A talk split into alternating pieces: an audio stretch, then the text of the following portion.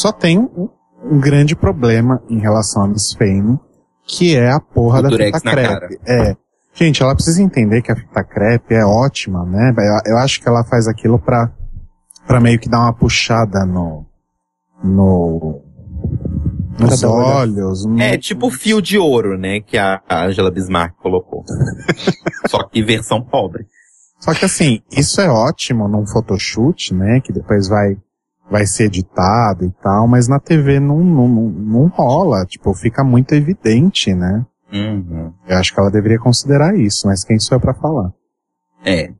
é. E de verdade, ninguém colocou nos comentários me explicando, por favor, gente, o que, que é essa vibe desse negócio, desse durex na cara? Gente, Alguém, por você- favor, me explica.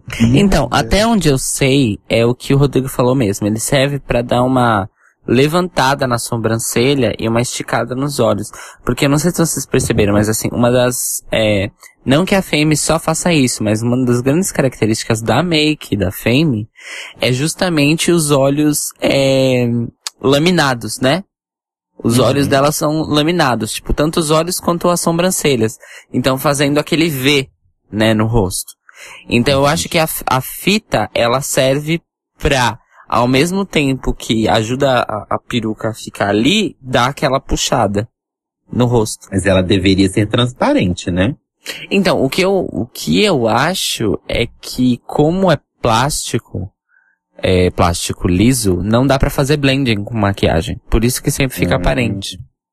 Entendeu? É, isso é verdade. É, faz sentido. Vou mostrar versatilidade quando o Santino ganhar uma competição de costura e a Michelle Visage vestir alguma coisa de gola longa. Michelle já usou uma turtleneck no primeiro episódio dessa temporada. Vamos. Oh, calar yes. a boca de todo mundo. Eu Não é? percebi isso e vocês ainda não tinham comentado. Não, Foi a mesmo. deixa. Foi a deixa. Pois então, metade da profecia de Bianca foi cumprida, agora falta a segunda. Que tá difícil, né? Porque eu tava vendo que os looks do Santino, minha gente, como é que aquele homem participou tipo, de, uma, de uma competição de estilista? Porque os looks dele em todas as temporadas são horríveis. Eu, eu não tô sentindo falta dele nessa nessa temporada, porque ele não tinha nenhuma crítica que cons- fosse construtiva em relação às meninas. Tipo, ele só falava shade mesmo. A Michelle mesmo, ela falava daquele jeito ignorante dela e grosso, mas ela faz coisas construtivas e elogia as meninas. O Santino não. Ele não tem personalidade própria, ele não tem opinião própria. Tipo, ele só falava, ele só batia de cara com a Queen e falava de, bem dela em todos os episódios. E não via quando as outras, tipo, se saíam bem, tá ligado? Eu não sei se vocês perceberam isso em outras temporadas, porque eu percebi muito isso. Olha, eu nunca tive problema com o Santino. Eu achava ele ok. E eu achei que eu fosse sentir falta dele nessa temporada. Porém, porém, não estou sentindo.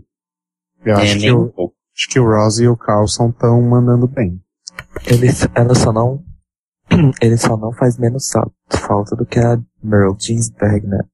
Olha, olha, vou te falar uma coisa. Eu, vi- eu não tô sentindo falta do Santino, mas isso eu já sabia. Tanto que quando anunciaram que ele não ia ser mais fixo, eu comemorei.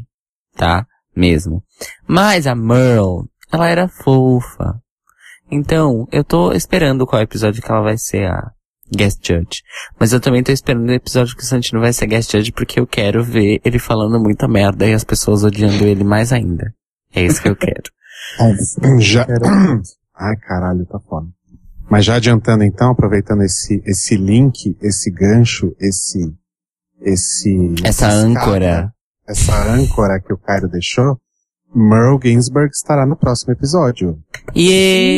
Yay! Com- Merle! E eu Com não quem? lembro quem é o guest judge, mas o outro Arianinha. guest judge. Ah, é verdade, com a Ariana Venti. Ariana. Vente. É, Yas! Como assim?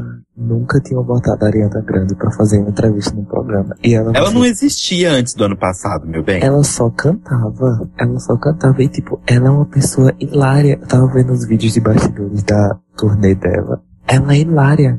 Ela tira onda com todo mundo, ela é super engraçada e ela tem umas caras e bocas que são impagáveis. Tipo, vai ser ela e a Pearl nesse próximo episódio, pelo spot que eu vi. Deixa o link no comentário, tá? Ok. Bom, então é isso, né, amigos? Vamos encerrar aqui a premiação. Foi um Igor. prazer ter vocês aqui assistindo a gente. Muito obrigado a todos pela presença. A gente vai então agora aí para para festa pré, é, o- a gente vai para festa pós premiação agora que vai acontecer no sei lá e Do Lago Garoche. Interior Illusions Lounge. arrasou. Powered by Absolute Vodka. Ai, saudades absolutas. Só que não. Pois é, né? Então acabou. Boa noite pra todos. Sobe a musiquinha, senão essas putas não saem desse palco nunca. Bye!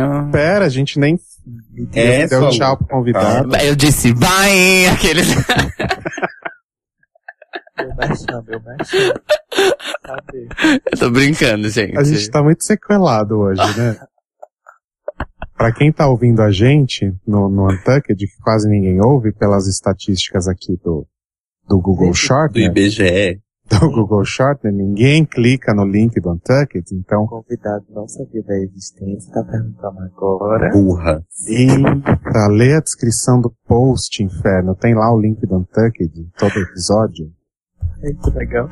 Pra quem tá ouvindo então o Untucked, esses privilegiados, eu conto que a gente tá gravando isso às 12h40, meia-noite e 40 da quarta, dia 1 de abril, pra quinta, dia 2 de abril. Tá todo mundo meio morto. É...